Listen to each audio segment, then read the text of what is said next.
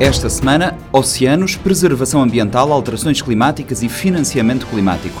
A propósito do stopover da Ocean Race em São Vicente e na sequência da Ocean Race Summit, uma edição especial atenta aos desafios ambientais. Não esquecemos a parte desportiva da maior regata do mundo e analisamos o que já aconteceu e o que vem por aí para os bravos velejadores em prova.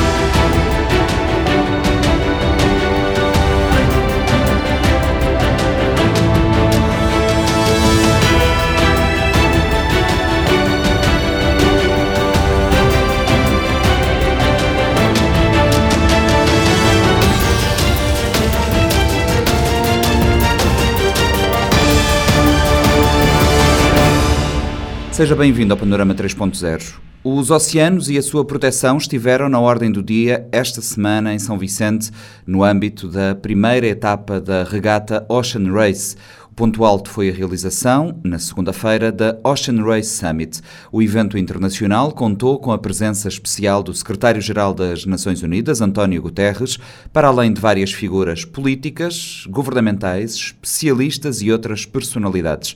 O jornalista Fredson Rocha acompanhou a abertura da Cimeira dos Oceanos e traz o essencial dos discursos. Durante cerca de cinco horas, várias figuras políticas, governantes, especialistas, entre outras personalidades, abordaram o futuro dos oceanos durante a Ocean Summit, que aconteceu na segunda-feira no Mindelo. No seu discurso, o secretário-geral da Organização das Nações Unidas, António Guterres, defendeu um apoio maciço aos países em desenvolvimento como uma das quatro medidas para acabar com a atual emergência oceânica. Ending the ocean emergency means delivering massive support for developing countries. Acabar com a emergência oceânica significa fornecer apoio maciço aos países em desenvolvimento que vivem com os primeiros e piores impactos da degradação do nosso clima e oceanos.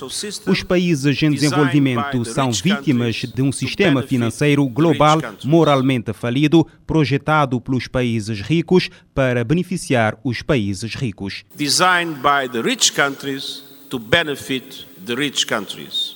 António Guterres acusa os países mais ricos de recorrentemente negarem aos países particularmente vulneráveis da renda média e pequenos estados insulares em desenvolvimento como Cabo Verde financiamento concessional e alívio da dívida de que precisam. And I will continue urging leaders and international financial institutions to join forces Continuarei a instar os líderes e as instituições financeiras internacionais para unirem forças e desenvolverem formas criativas de garantir que os países em desenvolvimento possam ter acesso ao alívio da dívida e ao financiamento concessional quando mais eh, precisarem. Isso deve incluir a uh, realocação de direitos especiais de SAC não utilizados de acordo com as necessidades dos países em desenvolvimento desenvolvimento.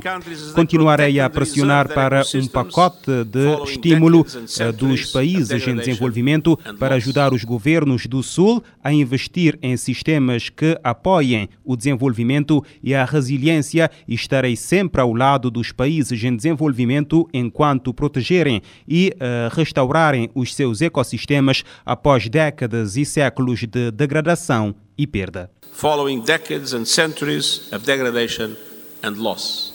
Para o secretário-geral da ONU, acabar com a emergência oceânica significa ainda vencer a corrida contra as mudanças climáticas. António Guterres apela para que 2023 seja de superação por parte dos países desenvolvidos para acabar com a emergência oceânica.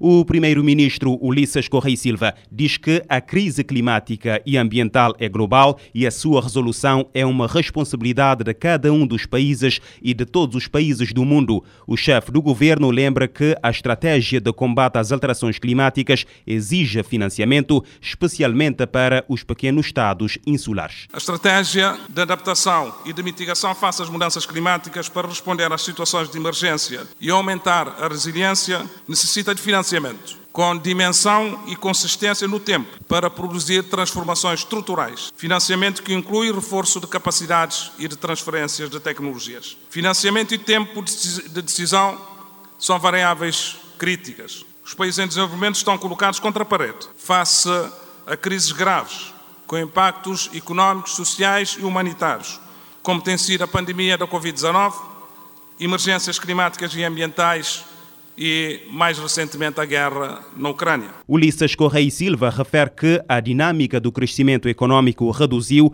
a dívida pública disparou e a pobreza aumentou em vários países africanos devido às crises. O governante considera urgente operacionalizar os mecanismos de financiamento assumidos no que diz respeito à adaptação às mudanças climáticas.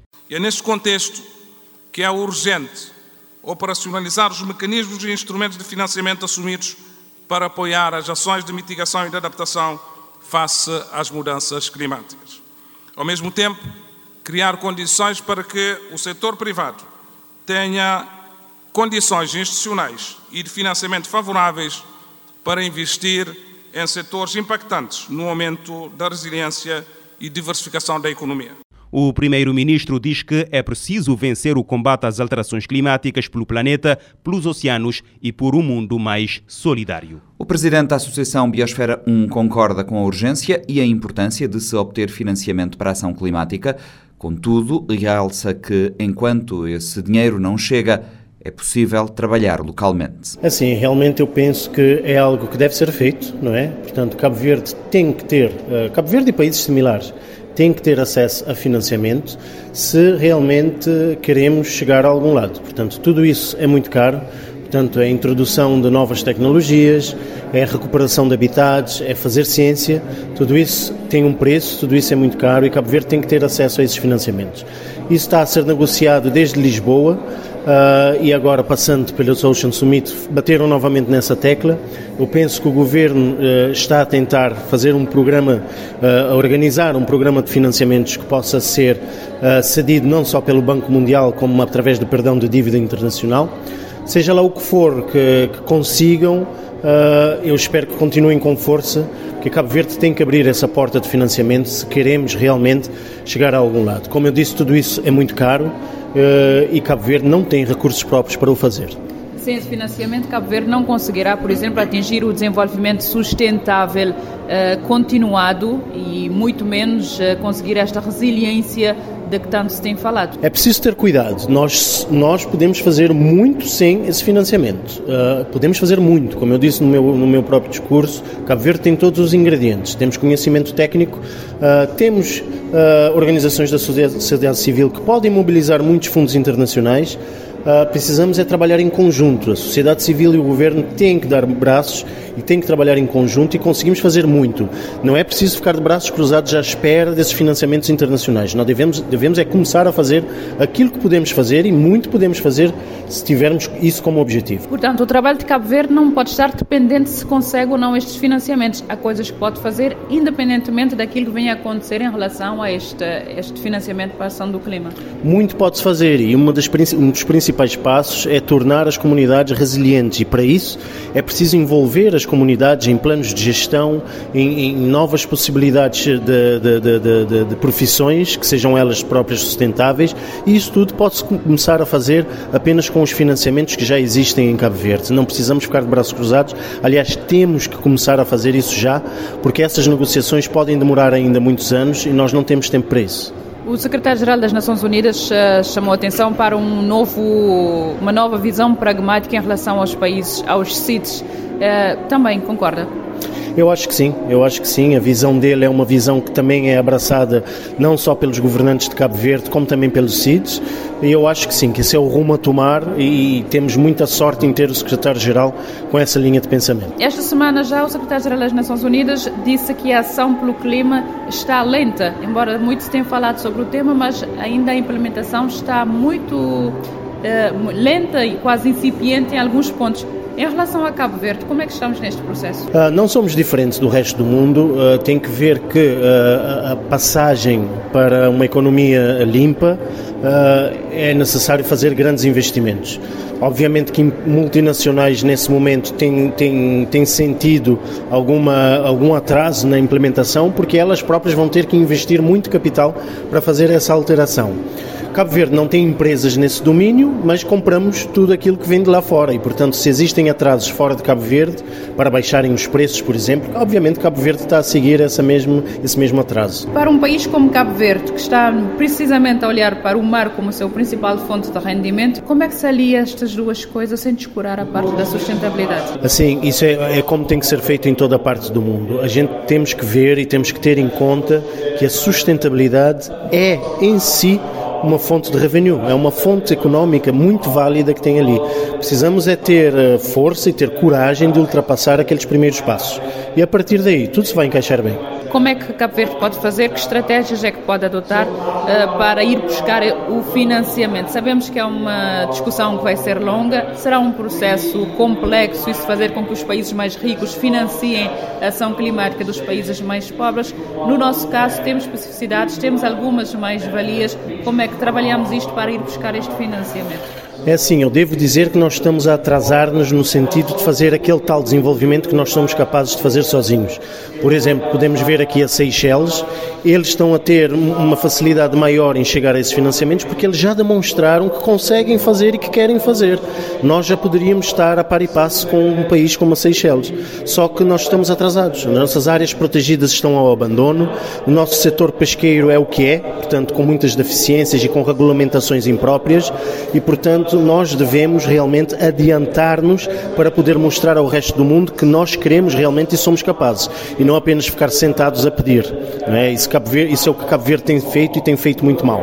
É preciso a gente demonstrar que temos capacidade de o fazer, e a partir daí vamos com certeza estar na linha de frente. A nossa casa ainda não está arrumada? Não está, ainda está de pernas para o ar. Precisamos fazer isso, todos juntos é o que eu costumo dizer, todos juntos, sociedade civil e governo como um só, trabalhando como uma equipa. E, e a biosfera, qual é o papel que pode ter nesta questão? Eh, seja através de ações pequenas, locais, eh, de mais proximidade junto das comunidades, mas a nível do plano estratégico que o governo pretende desempenhar ao mais alto nível. Não só a biosfera, como outras ONGs de Cabo Verde, todos já demos prova de ter uma capacidade técnica muito grande. Todos temos eh, mestres e doutores e temos dezenas de publicações científicas e, portanto, todos já demonstramos que temos a capacidade técnica, temos a capacidade também de mobilização e gestão de fundos e, portanto, somos um parceiro que pode estar ao lado do governo e ajudar o governo a trilhar esse caminho, que afinal das contas, tanto sociedade civil como governo, somos todos cabo-verdianos. Christopher eh, Lillyblad, economista de desenvolvimento, em representação do PNUD,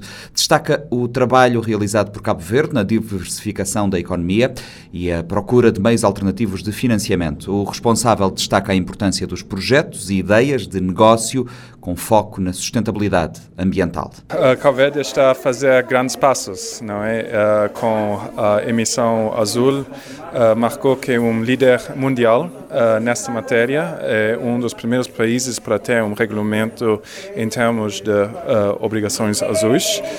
isso foi criado em parceria com a Universidade Técnica do Atlântico, que tem muito conhecimento científico nesta matéria, que foi partilhado com uh, os reguladores através de uma parceria com a Bolsa de Valores uh, uh, com essa emissão que queremos criar de verdade é um, um ambiente de negócios que está que tem conhecimento dos aspectos sustentáveis, que onde as ideias de sustentabilidade são integradas dentro dos projetos desde o início e que esse conhecimento também uh, e essa mentalidade também uh, está presente no terreno em, dentro das uh, comunidades costeiras que eles podem melhor perceber que o valor do oceano e também o valor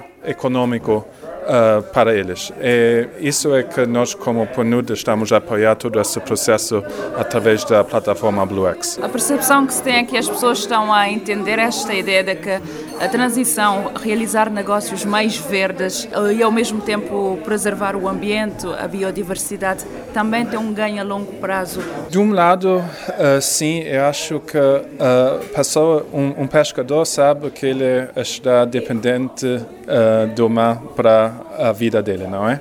Uh, agora, o desafio é alinhar uh, o financiamento que existe, uh, seja no mundo, na região, em Cabo Verde, com as pessoas que sabem essa ligação estreita entre a sustentabilidade e uh, o rendimento econômico.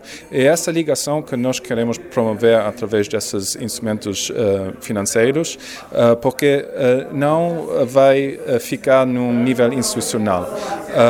Agora, com essa mobilização de dinheiro através dessa obrigação azul, podemos disponibilizar créditos às pessoas que trabalham no terreno, na economia azul, seja um pescador, seja uma pessoa que quer fazer um projeto inovador para turismo costeiro, seja uma um, empresa que quer fazer mais negócio em transporte marítimo que vai dar empregos às pessoas, mas também precisam uh, adaptar um, regras sustentáveis uh, nessa matéria, porque um, o, o, setor de transportes marítimos uh, é uma, um grande, grande contribuinte nas gases estufas que fazem as mudanças climáticas.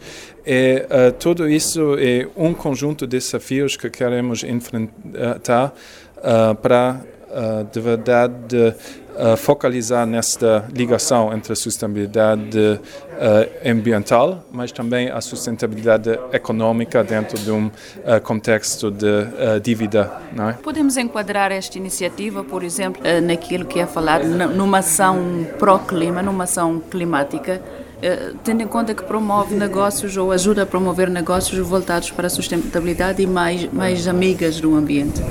Bom, uma emissão azul é também uma emissão eh, verde. Tem uma, como o ministro do Mar diz, uh, em Cabo Verde uh, o azul, o verde é azul, não é? então tem muito interligação entre os dois assuntos, mas sempre podemos fazer mais. É, uh, também muito importante, como uh, o ministro uh, das Finanças um, indicou hoje também no evento, esse fundo climático e ambiental vai estar muito importante para disponibilizar os meios para financiar a transição energética. É para chegar num uh, num patamar onde uh, não precisamos utilizar uh, energias um, fósseis para alimentar ou para um, oferecer energia ao povo uh. E, mas uh, também uh, energia é uma coisa que precisamos quase para todas as atividades econômicas, inclusive a economia azul. Então, uh, podem ver como todos esses assuntos são uh, estritamente ligados e precisamos de uma concepção holística e completa dos desafios para, um, para chegar na nos objetivos da ambição 2030 do Cabo Verde. Esta semana decorreu a primeira emissão de obrigações azuis em Cabo Verde, uma oferta pública de subscrição do International Investment Bank. Os pequenos países insulares em desenvolvimento são particularmente afetados pelas alterações climáticas e por outros choques, estando na linha da frente da atual crise e emergência climática. No caso de Cabo Verde, a bióloga oceanográfica Corrina Almeida considera ser necessário investir mais. A investigadora e professora universitária lembra que é imprescindível conhecer primeiro, atuar depois. Em primeiro lugar, eh, é extremamente importante que eh, trabalhemos particularmente nos recursos humanos Obviamente que nós já temos algumas formações, nomeadamente, por exemplo, eu sou diretora de um programa de mestrado em Ciências, Mudanças Climáticas e Ciências Marinhas. Uh, temos um curso em Ciências Biológicas que tem uma forte vertente uh, em oceanografia biológica. Uh, por outro lado, mas ainda falta mais. Há, há, áreas em que os recursos humanos são completamente deficientes. Nós não temos um oceanógrafo físico neste país, nós não temos pesquisadores na área de oceanografia geológica e várias outras áreas. É, é preciso, mas para além dos recursos humanos, obviamente porque muitas vezes as pessoas formam-se, mas depois não conseguem integrar no mercado porque não há um mercado não é, profissional nessa área. São poucas as instituições que atuam nessa área, uh, a própria a nossa economia uh, é mais voltada para a extração, uh, o uso, por exemplo, você tem, nós, há, por exemplo, você tem, em termos económicos, você tem um desenvolvimento relativamente acelerado no mar, na, na zona costeira e, no, e, nos oceanos, em termos de pesca, em termos de infraestrutura, em termos de indústria recreativa, mas isso deve ser acompanhado também do investimento não é, em instituições que controlem, em áreas, agências, de, por exemplo, para, para assegurar a proteção das áreas marinhas protegidas, para que as nossas áreas marinhas protegidas saiam do papel, não é? E então todos esses compromissos que nós já temos, inclusive, como foi referido aqui pelo Sr. Primeiro-Ministro, ah, no Plano Nacional para a Economia Azul, ah, todos esses compromissos devem ser uh, suportados também com instituições que de facto que assumem essa parte de governação dos oceanos e que controlem e que tomem medidas para de facto. E para isso nós temos que ter recursos humanos, ou seja, nós temos que ter criar esse ecossistema onde possam integrar esses recursos humanos, porque há pessoas que se formam mas não conseguem manter aqui no país uh, nessas áreas ou acabam por divergindo por outras áreas, exatamente porque não há esse ecossistema uh, voltado à ciência e à governação dos oceanos. E a nível da investigação? Precisamos investir mais. Por exemplo, uh, eu trabalho aqui em Cabo Verde por mais de 21 anos. E, por exemplo, em termos de um navio oceanográfico, nesses 21 anos se viu o nosso navio oceanográfico em operações por três anos foi, foi demasiado tempo. Uh, então, nós não temos operacionalmente um navio oceanográfico, nós não temos uh, um sistema de, de colheita de dados oceanográficos sistematizado, a não ser um ponto oceanográfico que existe a norte, a norte do país, mas particularmente na nossa costeira, nós precisamos estar monitorando a nossa costeira, exatamente porque é ali onde nós estamos atuando todos os dias, através da pesca, através da construção. Então, nós temos que conhecer a dinâmica uh, desse ambiente, tanto em termos da biodiversidade, como também dos vários fatores uh, físicos e químicos do, do oceano. Corinne, Cabo Verde fala na, no trabalho, na, na, implementação de políticas para diminuir a nossa pegada ecológica. ecológica. O que é que nos falta fazer? Já ouvimos falar de, medidas para a questão a nível do plástico. Estamos a saber colocar as teorias em prática ou ainda há um trabalho grande a fazer? Eu também tenho, eu tenho essa mesma percepção. Por exemplo, uh, você vai no supermercado, sempre já tem plástico disponível para lhe oferecer uh, e não tem outras alternativas de uma forma geral. As pessoas sistematicamente uh, não colaboram também. Uh, há, há, também essa necessidade de que as pessoas comecem, comecem a aderir para além das políticas. Tudo bem que, na, na verdade, as políticas e, e acabam retratando, ou talvez a lentidão das políticas também acabam retratando a lentidão da nossa sociedade em puxar, porque você vê só pouquíssimos exemplos de pessoas que têm o cuidado de levar uma bolsa para o supermercado ou de uh, ter o cuidado de reutilizar os, vários frascos e, e então mas se a sociedade também contribuir e puxar mais, ah, ou seja, começar a cobrar e a empenhar também as políticas, talvez, ah, quer dizer, o que está só em termos, como você diz, teórico, acabam sendo acelerados. Mas, obviamente, isso não discorre também que o governo possa tomar medidas mais firmes no sentido de fazer a implementação dessas políticas. Numa outra frente, a questão do financiamento, do Fundo de Perdas e Danos no financiamento das, dos países em desenvolvimento para aumento da resiliência e da capacidade de desenvolvimento sustentável. Na questão da investigação, onde é que, por exemplo, Cabo Verde pode aproveitar desta, deste mecanismo para ajudar nesta corrida contra o declínio da saúde dos oceanos? Por exemplo, agora mesmo nós temos esse, esse programa de mestrado que é financiado pelo Ministério uh, de Educação e Pesquisa da Alemanha. Existem várias outras oportunidades, mas essas oportunidades são bem aproveitadas quando você tem recursos humanos. Por exemplo, nós dentro da universidade são muito poucos, nós temos, digamos, muitas ganas, muita ambição de conseguir contribuir para, para captar financiamento e depois aplicar aqui na investigação, mas estamos limitados em termos de número de, de recursos humanos, em termos de tempo hábil, porque uh, o foco das universidades ainda são essencialmente na componente letiva, então acaba sendo quase como uma experiência pessoal, um compromisso pessoal uh, das pessoas para levarem a investigação a cabo. E por conseguinte, é, esse, esse compromisso tem que particularmente vir das instituições de forma que nós possamos de facto uh, com mais recursos humanos, tirar melhor proveito dos recursos que estão aí disponíveis para a ciência e para a conservação dos oceanos. O financiamento climático é fundamental para fazer face às alterações climáticas, para reduzir significativamente as emissões poluentes e adaptar as sociedades e economias aos efeitos adversos e já inevitáveis. Para Paulo Mirpuri, da Fundação Mirpuri, que tem uma equipa na Ocean Race, que recentemente passou por cá, sendo Cabo Verde um país composto por ilhas, é uma questão de justiça os países poluidores apoiarem as ações que visam travar os impactos das alterações climáticas no arquipélago. A nossa ligação com Cabo Verde já vem de há muito tempo. A Fundação Mirpuri eh, foi fundada pela família Mirpuri e o grupo Mirpuri eh, tem investimentos em várias áreas da atividade económica, inclusive tem uma presença em Cabo Verde, na Ilha do Sal e na Ilha de Santiago, eh, na área aeroportuária.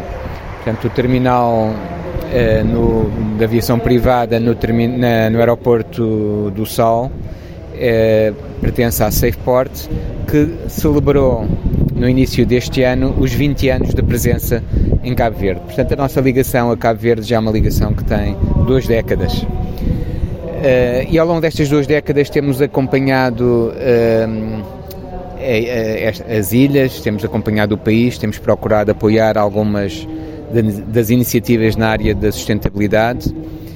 Uh, e uh, recordo que foi de aqui que nós fizemos uma conferência aqui nesta ilha de, uh, de São Vicente e aqui no Mindelo que em 2018 eu larguei para as Caraíbas como parte de uma, de uma campanha a favor dos oceanos num barco também da Ocean Race mas fora de competição e há dois anos uh, fizemos também uma expedição subaquática nas costas da Ilha do Sol, em que uh, com cientistas locais de Cabo Verde e outros trazidos de fora, nomeadamente de Portugal, de Espanha e de Cuba, foi feita, foram, foram feitos estudos na área das novas espécies de babosas marítimas e comparar com essas mesmas espécies eh, na Macronésia e do outro lado do Atlântico e, surpreendentemente, apesar de estarmos no século XXI e pensarmos que já tudo foi descoberto,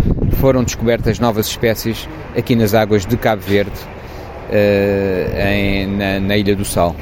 Que olhas para o percurso de Cabo Verde nesta nova equação mundial, sobretudo nesta questão da, do combate ou pela ação climática?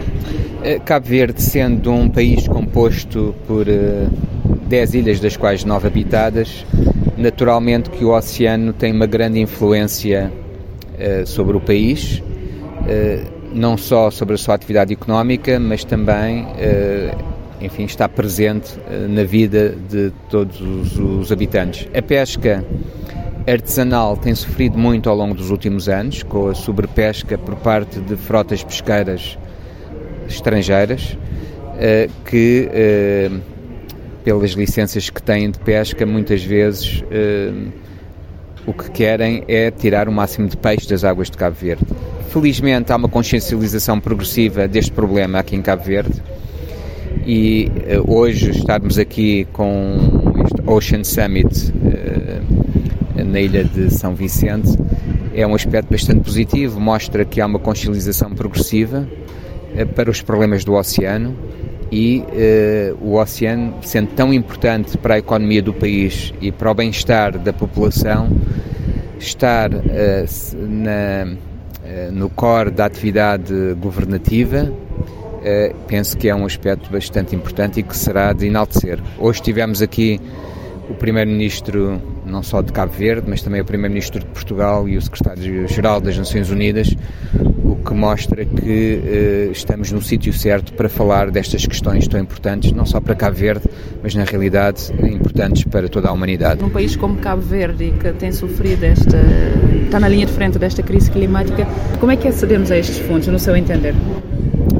Problema dos oceanos e das alterações climáticas e as consequências eh, que as alterações climáticas podem, podem ter eh, sobre os oceanos é um problema global.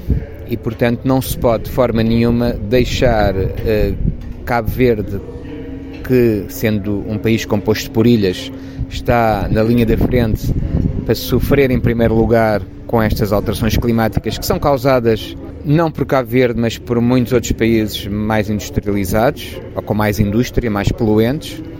E Cabo Verde é que sofre com, estas, eh, com este problema. Portanto, é de toda a justiça que sejam os países poluidores a financiar a travagem das repercussões que as alterações climáticas possam ter sobre Cabo Verde. Numa outra frente, e concretamente sobre a Ocean Race, a Mirpuri tem uma equipa 100% portuguesa. Eh, Por que eh, esta, a composição desta equipa nesta forma e não, por exemplo, uma diversidade eh, na composição da equipa? Nós acompanhamos esta, esta regata do Ocean Race, que é uma excelente plataforma de comunicação e de transmissão e de sensibilização dos problemas e das soluções para as questões dos oceanos uh, por todo o mundo. É uma regata que corre à volta do mundo. Uh, nós tivemos já duas campanhas anteriormente a esta e nas outras duas campanhas utilizamos para comunicar também a diversidade de género. Recordo a campanha de 2017-2018, foi a primeira equipa que decidiu que 50% dos velejadores deviam ser homens e 50% das velejadoras deviam ser mulheres, promovendo a igualdade de género uh, num desporto que tradicionalmente era dominado por homens. Um, na campanha de 2020, que foi a Ocean Race Europe, também tivemos uma equipa multinacional, incluindo sempre portugueses, ou velejadores que falam português, e ehm, eh, foi com muito, enfim, com muita satisfação que nós ganhamos a última campanha do Ocean Race e que partimos para esta como uma das equipas favoritas. Nesta uh, edição concretizamos um dos objetivos que tínhamos uh, e um compromisso que tínhamos para, para o nosso próprio país, para Portugal, de uh, colaborar para uh, consolidar e criar mais talento na área do, da vela offshore. Uh, e daí termos decidido que nesta campanha a equipa deveria ser toda ela portuguesa, já tínhamos ganho também experiência nas duas campanhas anteriores e como também somos patrocinadores do Clube Naval de Cascais, perto de Lisboa, consideramos que havia já talento e experiência suficiente para ter uma equipa completamente portuguesa. Foi uma decisão que penso que foi acertada, a equipa demonstrou uh, estar bem preparada. Nós, desde Alicante até Cabo Verde, viemos sempre entre os três primeiros lugares, às vezes em primeiro, às vezes em segundo, às vezes em terceiro. Fomos o terceiro barco a chegar a Cabo Verde.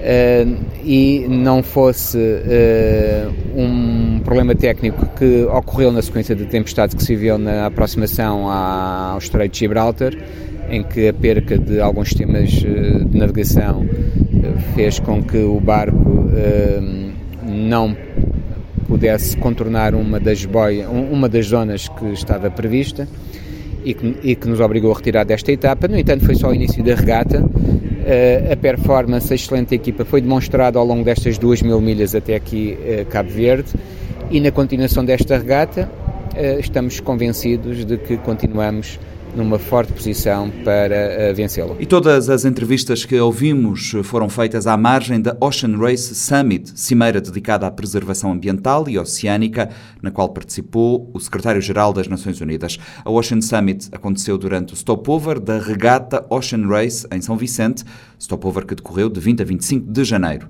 mas uh, falar do evento náutico é necessariamente falar de uma competição aguerrida, dura e cheia de desafios. Rodrigo Moreira Rato, especialista em vela, comentador morabeza para a Ocean Race, analisa agora o que foi a primeira etapa da prova e antecipa a segunda perna, agora em curso, rumo à cidade do Cabo. Bem, eu penso que hum, se calhar às vezes as pessoas desvalorizavam um bocadinho esta primeira etapa por ser relativamente curta, não é? Porque vinham de Espanha e chegavam aqui ao Mindelo, uma etapa muito curta. A verdade é que Hoje em dia o homem controla quase tudo, menos o tempo. E, e realmente tivemos eh, eh uma tempestade tremenda, eh, condições extremas, eh, ventos quase na casa dos 100 km por hora e ondas de 7, 8 metros eh, na passagem entre Alicante e o Estreito de Gibraltar. Não é? condições muito, muito duras. Alguns legisladores disseram que foi provavelmente as, as, condições mais duras que encontraram em toda a sua vida. E depois tivemos o tradicional vento norte, não é?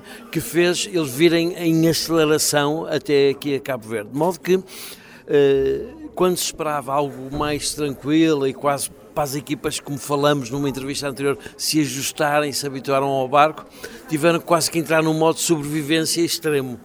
Eh, de modo que acho que foi uma perna espetacular. As imagens são extraordinárias, as fotografias de bordo são absolutamente fantásticas e acho que nada melhor do que esta vossa maneira de receber, esta tranquilidade, esta calma, com festa, como tem havido todos os dias, para realmente eles recarregarem baterias e daqui poderem partir para mais uma etapa muito longa.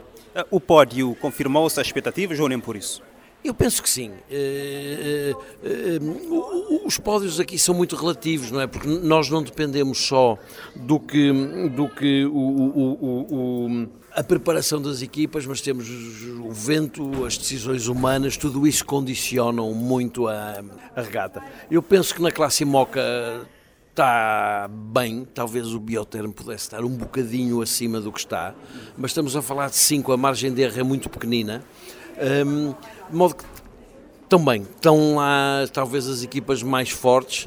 Uh, vamos ver como é que o, o Biotermo e o Goiô vão responder, porque estamos a falar de velejadores franceses com muita experiência, especialmente em pernas muito longas. Vai ser muito interessante acompanhar a evolução uh, daqui para a frente e a resistência dos barcos. Como é que estes barcos se vão comportar? Quando continuarem a ser puxados ao máximo, não é? A partir daqui nós vamos ter, já falamos nisto, esta zona de transição do Equador que é muito complexa, não é? Portanto, eles vão sair daqui, vão rumar ao Equador, portanto vão apontar um bocadinho à costa do Brasil e depois digamos que essa passagem do Equador é como encontrar o caminho das pedras no meio de um lago, não é? Eh, geralmente quem se safa daí primeiro ganha vantagem. Um, mas é muito junto, isto é tudo muito próximo. Na classe eh, VO65, eu, eu acho que o barco polaco é realmente, o Wind Whisper é, é, é, o barco mais bem preparado, tem uma tripulação muito, muito forte. Aquilo é polaco, mas realmente o nível, tem um Dream Team, portanto o nível de voadores que lá está é altíssimo. Um, e o, o barco português, o Mirpuri Foundation Racing Team, realmente tem este erro na passagem da zona de exclusão de Gibraltar que condiciona a sua classificação, eh, porque eu acho que eles claramente apontam primeiro, segundo, primeiro, segundo, segundo, terceiro, andam por aí. Um, a grande surpresa é o time Yahoo, os holandeses, não é? o Jajo.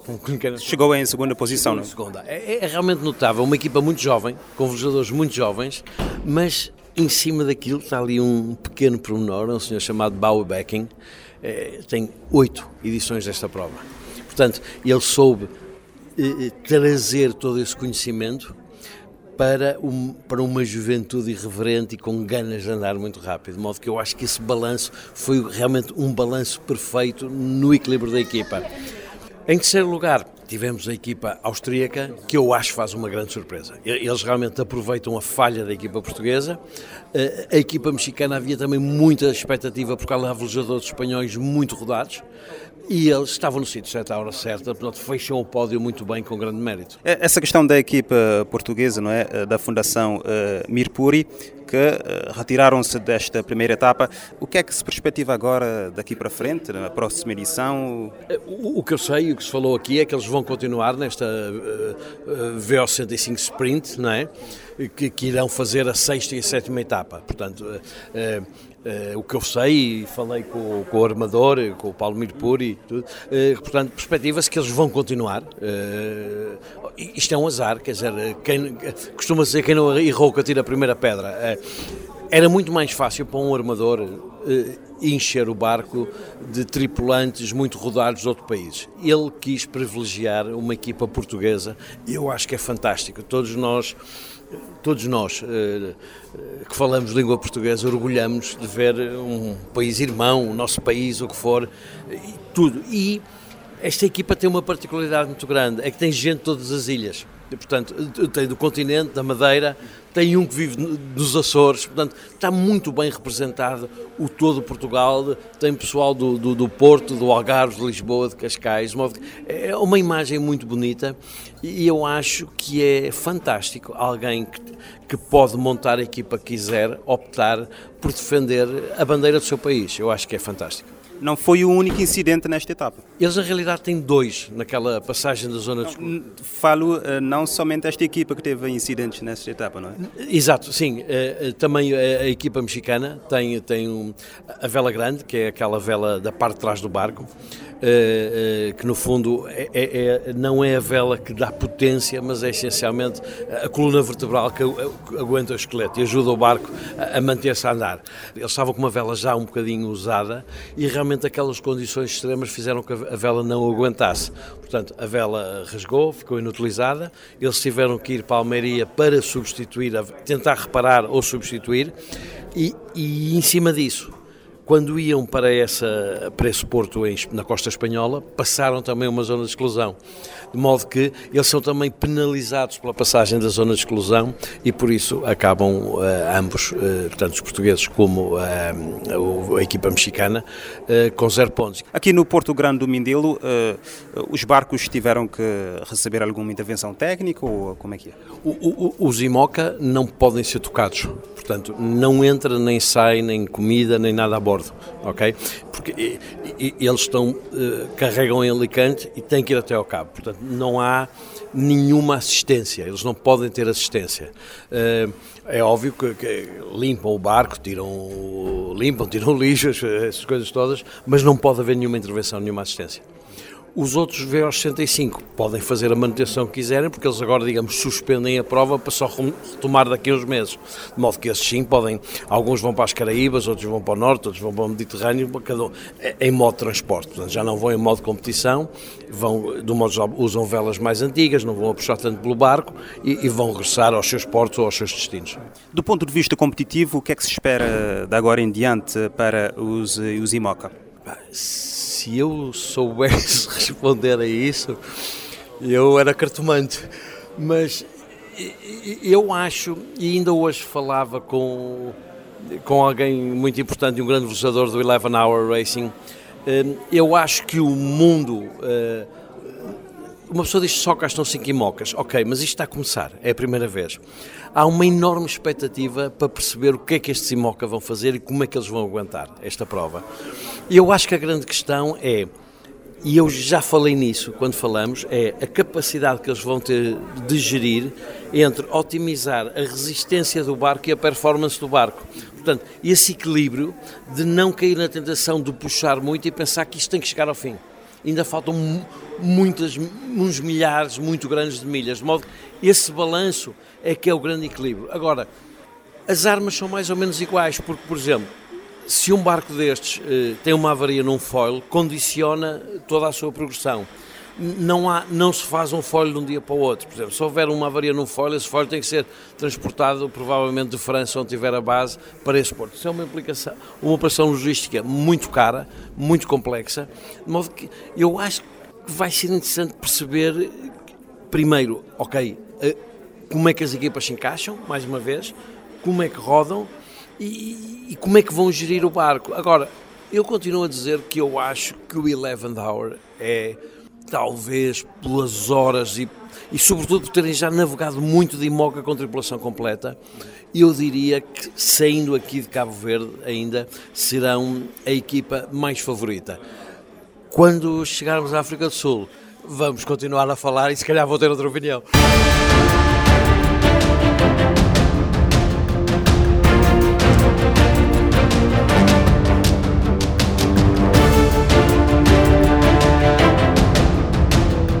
Panorama 3.0 é uma produção da Rádio Morabeza, disponível em diferentes horários e frequências e também em diferentes plataformas.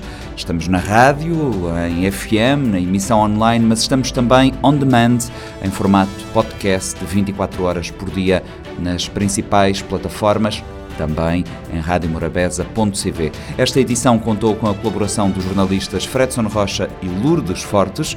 Eu sou o Nuno Andrade Ferreira. Até para a semana no Panorama 3.0 o seu programa semanal de grande informação.